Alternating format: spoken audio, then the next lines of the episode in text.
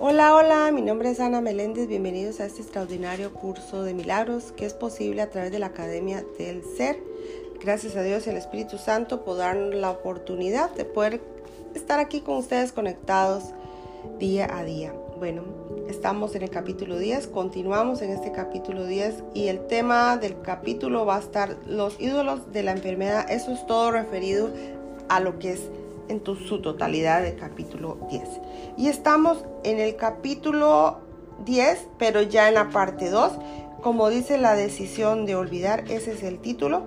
A menos que primero conozcas algo, no puedes desasociarte de ello. El conocimiento entonces debe preceder a la disociación, de modo que esta no es otra cosa que la decisión de olvidar.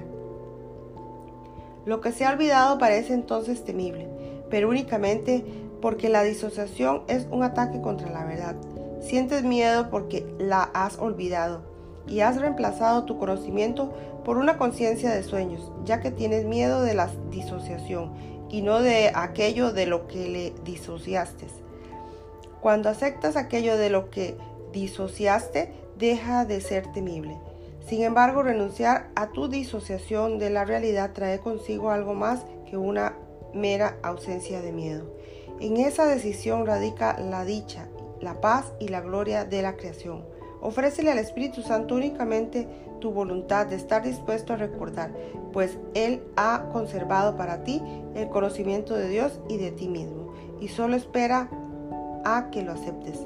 Abandona gustosamente todo aquello que pueda demorar la llegada de ese recuerdo, pues Dios se encuentra en tu memoria.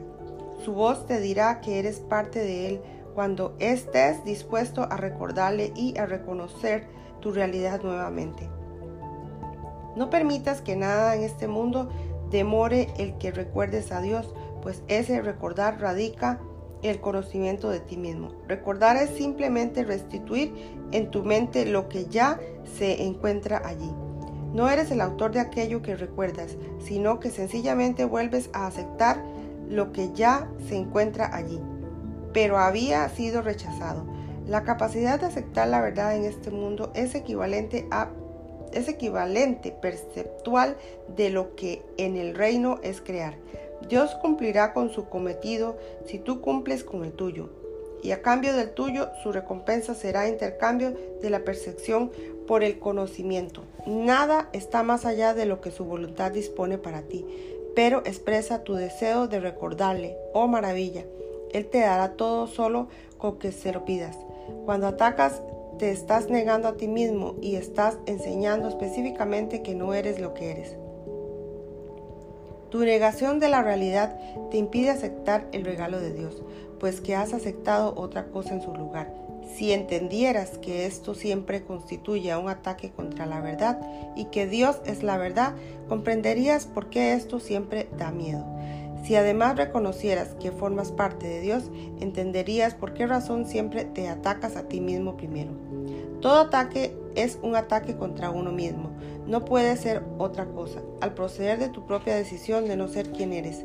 Es un ataque contra tu identidad. Atacar es, por lo tanto, la manera en que pierdes conciencia de tu identidad, pues cuando atacas es señal inequívoca de que has olvidado quién eres. Y si tu realidad es la de Dios, cuando atacas no estás acordándote de Él. Esto no se debe a que Él se haya marchado, sino a que tú estás eligiendo deliberadamente no recordarlo. Si te dieras cuenta de los estragos que esto le ocasiona a tu paz mental, no podrías tomar una decisión tan descabellada. La tomas únicamente porque todavía crees que puede proporcionarte algo que no deseas. De esto se deduce, por consiguiente, que lo que quieres no es paz mental, sino otra cosa. Pero te has detenido a considerar lo que esa otra, otra cosa debe ser. Aún así, el resultado lógico de tu decisión es perfectamente evidente, solo con que lo observes. Al decidir contra tu realidad, has decidido mantenerte alerta contra Dios y su reino. Y es este estado de alerta lo que hace que tengas miedo de recordarle. Hasta aquí termina lectura.